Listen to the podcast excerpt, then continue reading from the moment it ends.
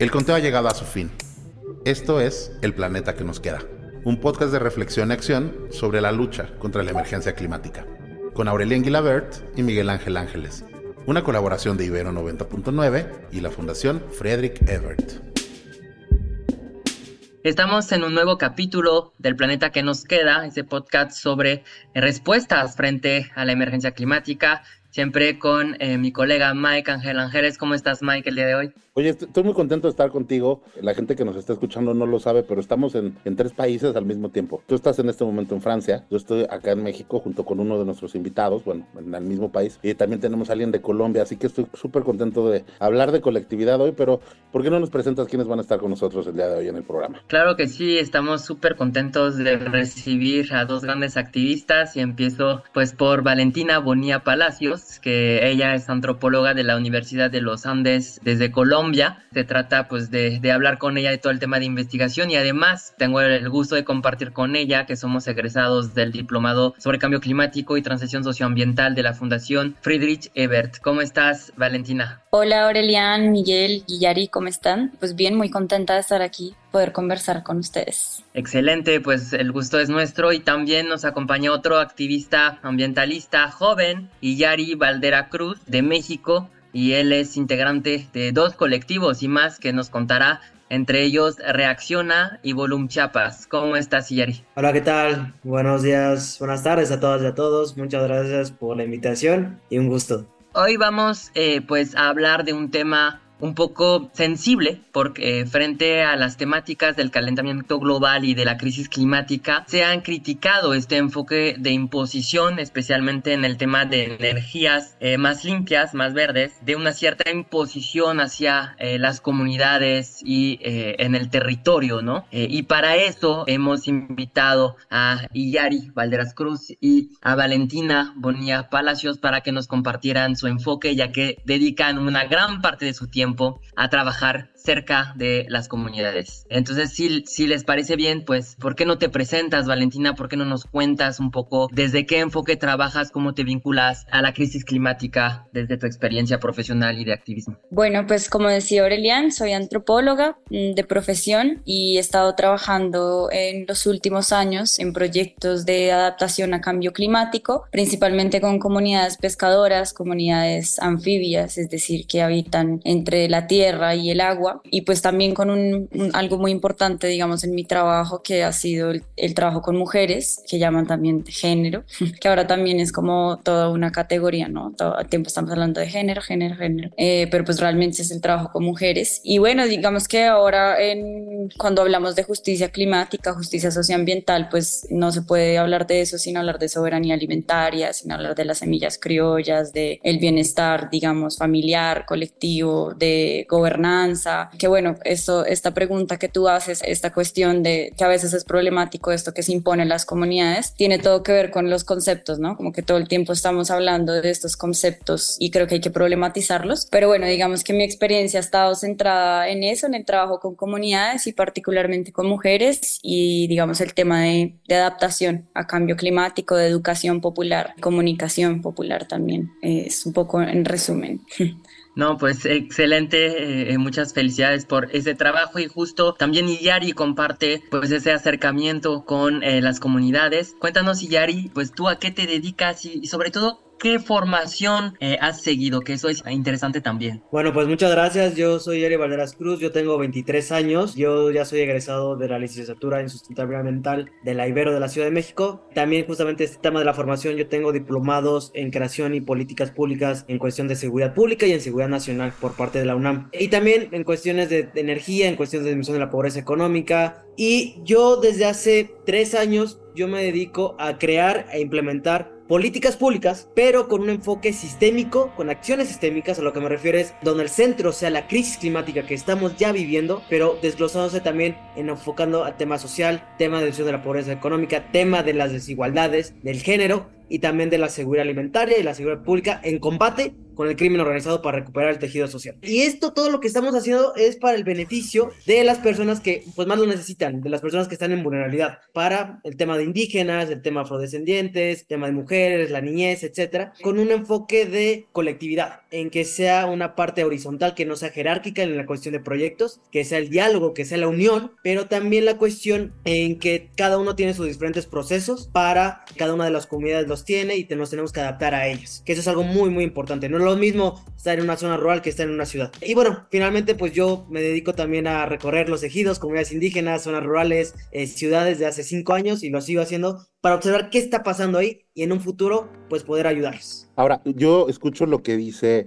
eh, Valentina, lo que dices tú y Yari, y de repente hace rato cuando Valentina decía esta necesidad de problematizar todos estos conceptos que de repente desde los activismos o desde quienes estamos cubriendo la fuente o quien sea que está interesado o interesada o interesada en este tipo de, en esta emergencia, en luchar contra esta emergencia, pues nos parecen comunes, pero al mismo tiempo creo que hay como una pregunta primera que va, viene seguida de otra que, que parecen hermanas y que les quiero hacer. Una es, ¿cuál dirían ustedes en este trabajo que hacen de colectividad que sería la principal fortaleza que tienen al trabajar así, al trabajar de la mano con la gente en una, con afán de que sea horizontal? ¿Y cuál dirían ustedes también que es el principal desafío a la hora de intentar tener un paradigma como este? Porque se escucha muy bien, pero el síndrome del white savior nos está persiguiendo y nos está respirando en la nuca a todos y a todas en casi todo momento. Eh, pues bueno, yo diría que no solo es como una fortaleza, sino una necesidad, incluso no sé, ética, como que yo lo que creo es que, mira, los procesos no se sostienen, ningún proceso se sostiene si no nace realmente de esas necesidades locales y de esas formas de hacer las cosas local, de la cultura local, ¿sí? Yo no, digamos, muchos proyectos llegan y dicen, bueno, vamos a hacer un banco de semillas criollas porque es que la plata viene de cooperación internacional y viene con una cajita que se llama Banco de Semillas Criollas, entonces vamos a hacerlo, pero no te das cuenta que de pronto en la comunidad ya hay iniciativas, ya se intercambian las semillas de una señora, se regala las semillas a la otra señora del patio vecino, eh, sí, como que ya hay unas formas locales de organización, ya hay soluciones pensadas, la gente ya sabe que tiene, que enfrenta unas crisis, que tiene unas necesidades y seguramente en cualquier lugar donde uno vaya, la gente ya se ha pensado en las soluciones. Obviamente, eh, digamos, eh, mezclar o, o complementar, intercambiar ese conocimiento científico con el conocimiento local y tradicional siempre va a potenciar las cosas, pero creo que que la principal fortaleza es que la sostenibilidad de los procesos se logra es si se construyen de base y si hay realmente una apropiación o una forma o digamos si se piensan las cosas desde el lugar local. Eh, es como la política del lugar, la, la política del, del, sitio, ¿no? Mm, no podemos pensar que entonces todo el sur global piensa igual y todo el sur global tiene las mismas necesidades porque simplemente somos, entre comillas, vulnerables. Entonces yo creo que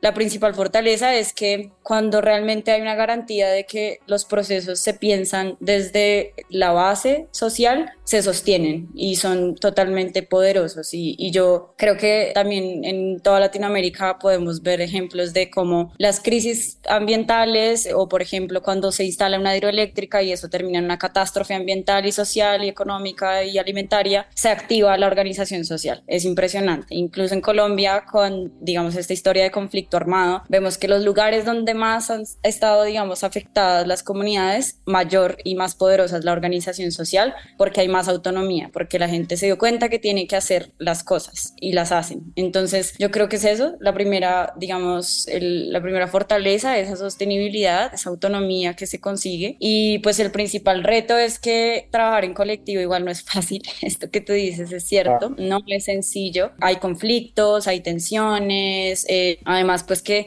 muchas de las comunidades, de nuevo, vulnerables, por decirlo así, que igual me parece es conflictivo decirlo, estas comunidades pues han estado en un paternalismo, ¿no? Como que han, sido un asistencialismo, han sido asistidas por el, el Estado, digamos, la relación que han construido con el Estado ha sido vertical, entonces pues es claro que uno blanco llega como con nombre de una institución y pues de una vez tiene una relación de poder con las personas y eso también dificulta, ¿no? Como las cosas, como que no, es difícil construir esos procesos de base porque además pues hay tensiones, no vamos a romantizar tampoco a la gente y vamos a decir que es que todo, entonces porque somos latinos o porque somos indígenas o afros o lo que sea, entonces vivimos en armonía con la naturaleza, incluso eso no es cierto. Entonces hay unos, hay unos retos históricos muy importantes, digamos, hay una historia de conflicto, por ejemplo, hay una historia de esa relación con el Estado, hay unas necesidades además eh, económicas que la gente tiene que sustentar y que a veces terminan en la sobreexplotación de los recursos, ¿sí? Como que hay toda una historia que es, es difícil transformar y yo lo que creo es que toma mucho tiempo, hay que entender que estas transformaciones, porque son sociales, toman tiempo, son procesos, no son proyectos de tres años, son procesos, pero por eso mismo es tan importante que se construya desde la base y no que uno llegue con un proyectico con tres líneas y en tres años piense que va a transformar y luego se va y pues la gente va a seguir haciendo lo que hace. Entonces, pues eso creo que es en resumen. De mi parte, eh, algo que siempre digo aquí en México es crear políticas públicas, crear proyectos de abajo hacia arriba. Y algo parecido a lo que decía la compañera era estar desde la base, estar con pues, las juventudes, con los sectores que queremos involucrarnos para crear las políticas públicas, pero que poco a poco vaya escalando más para que tenga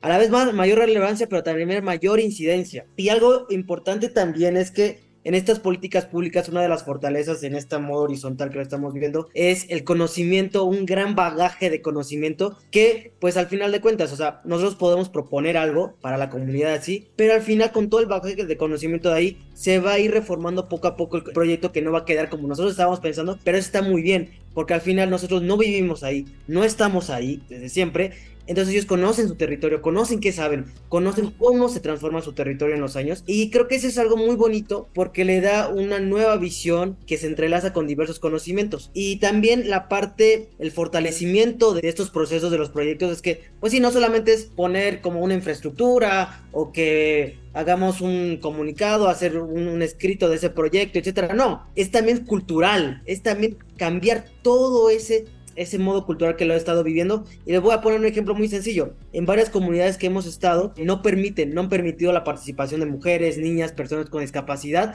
también de la comunidad LGBT. ¿Por qué? Porque piensan, siguen en esta mentalidad en que no es bueno, etcétera. Pero nosotros también hemos incidido ahí, en la cual cambiar esa dinámica que sí otorgue la participación, otorgue la inclusión que se necesita mucho en esas partes. Y también la parte de reconocer que a veces podemos estar equivocados nosotras y nosotros. Y, que ellas están totalmente, que ellas sí están aprobando ese proyecto. Pero en la cual es un diálogo muy, muy rico y que hemos incidido de diferentes maneras. Y por último, entablar esta conversación con las comunidades indígenas afrodescendientes, las mismas ciudades ahí, porque también se tiene que decir, en las mismas ciudades también hay población indígena, también poblaciones de vulnerabilidad, en la que, como decía la compañera, cada uno de esos procesos son totalmente diferentes y es algo súper rico, súper bonito y que al final lo podemos como ver de una manera pues sistémica en la que muchas de esas personas han estado en diferentes procesos, han estado en diferentes temas y que conforme a eso se van adoptando más al proyecto. Y algo también muy importante es que en esos proyectos no es que nosotros lleguemos y ya los vamos a mantener así con este proyecto y nosotros nos vamos a encargar de ese proyecto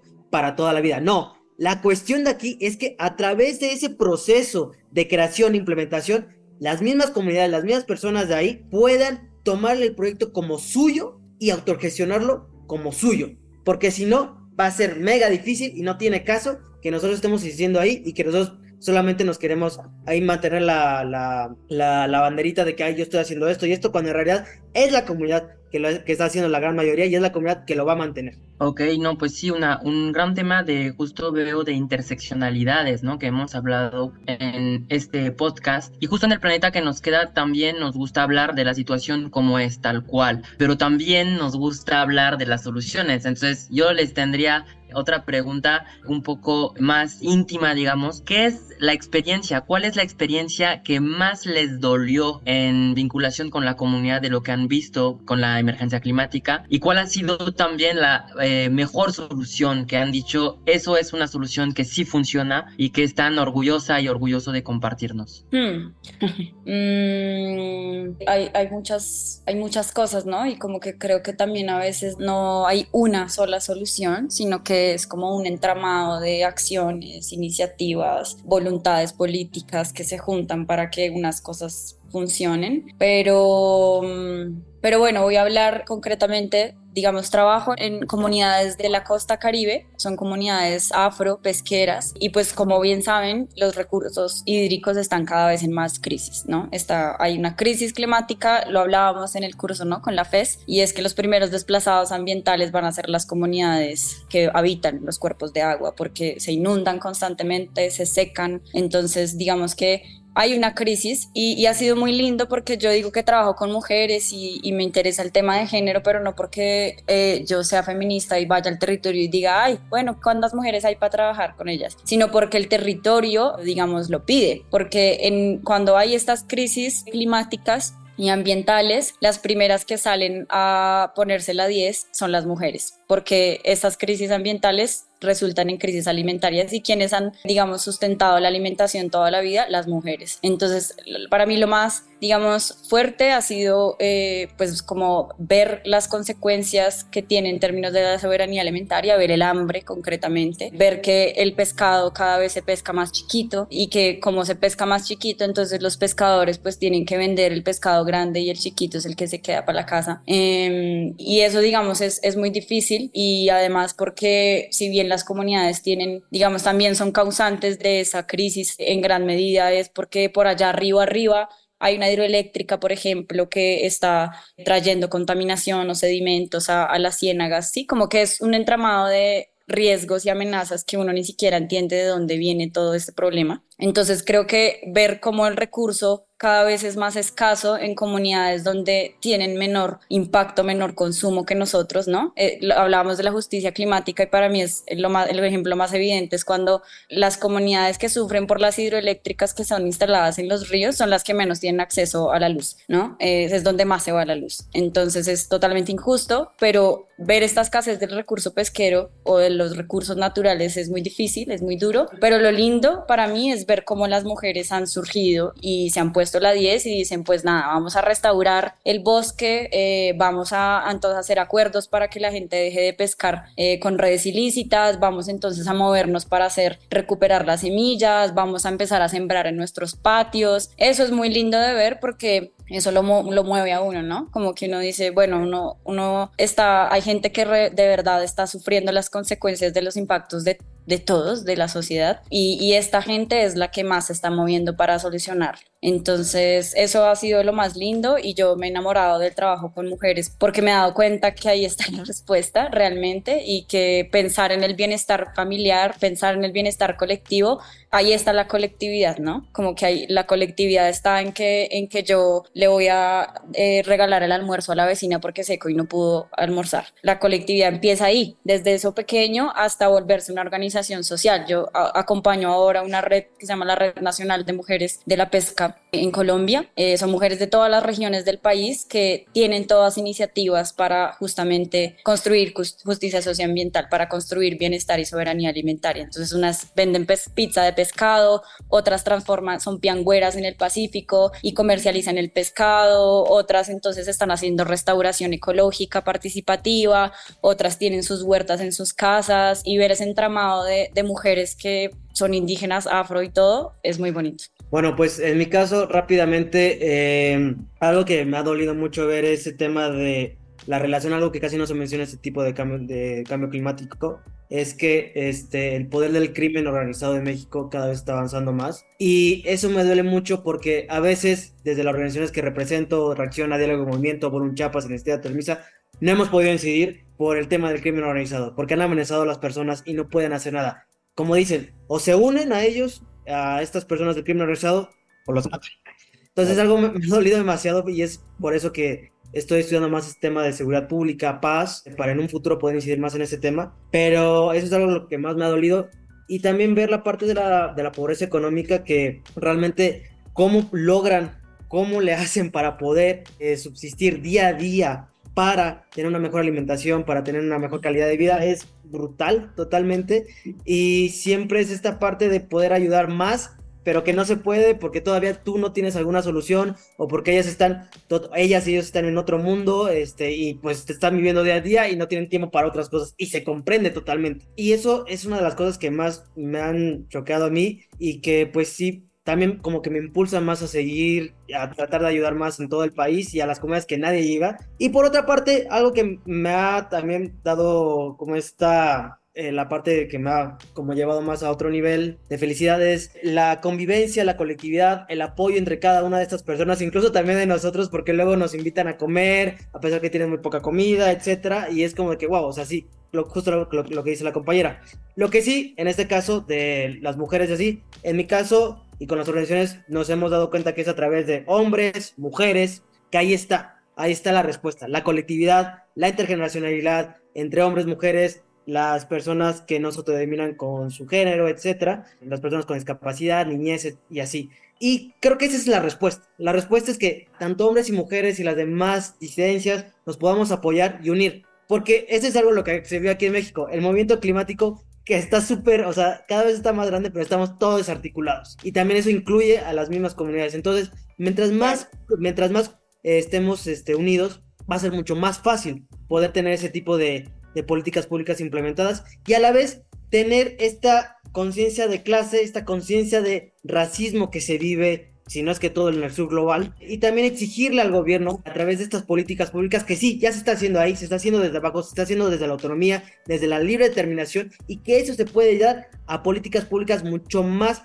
macro, nivel macro, y también a las empresas privadas. Creo que eso es algo que también casi no se menciona, en la que hemos podido llevar las soluciones a través de estas comunidades, poblaciones vulnerables, en que el asesoramiento para que las mismas empresas no se aprovechen de ellas. Y no es que las comunidades no sepan, es que a veces las empresas y el mismo Estado tienen sus mañas y son súper, súper, súper difíciles de poder hacerles frente. Y también por el poder que tienen. Entonces creo que esa ha sido una de las cosas muy que me han impactado, que han sido buenas, también malas de una parte por el crimen organizado. Y por último, es, para terminar, es que sí ya se está haciendo, como aquí la compañera en diferentes partes del mundo, que sí ya estamos haciendo desde las juventudes, pero un trabajo intergeneracional, que no solamente es juventudes, no solamente son hombres, o no, o no solamente son mujeres, o no solamente son juventudes, etcétera, sino es todo un bagaje de conocimiento de diferentes personas que ahí está y que es necesario poder aplicarla y es necesario poder unirnos para poder dialogar, poder entablar conversaciones, debates, que a veces no podemos estar de acuerdo en algunas cosas, pero en esa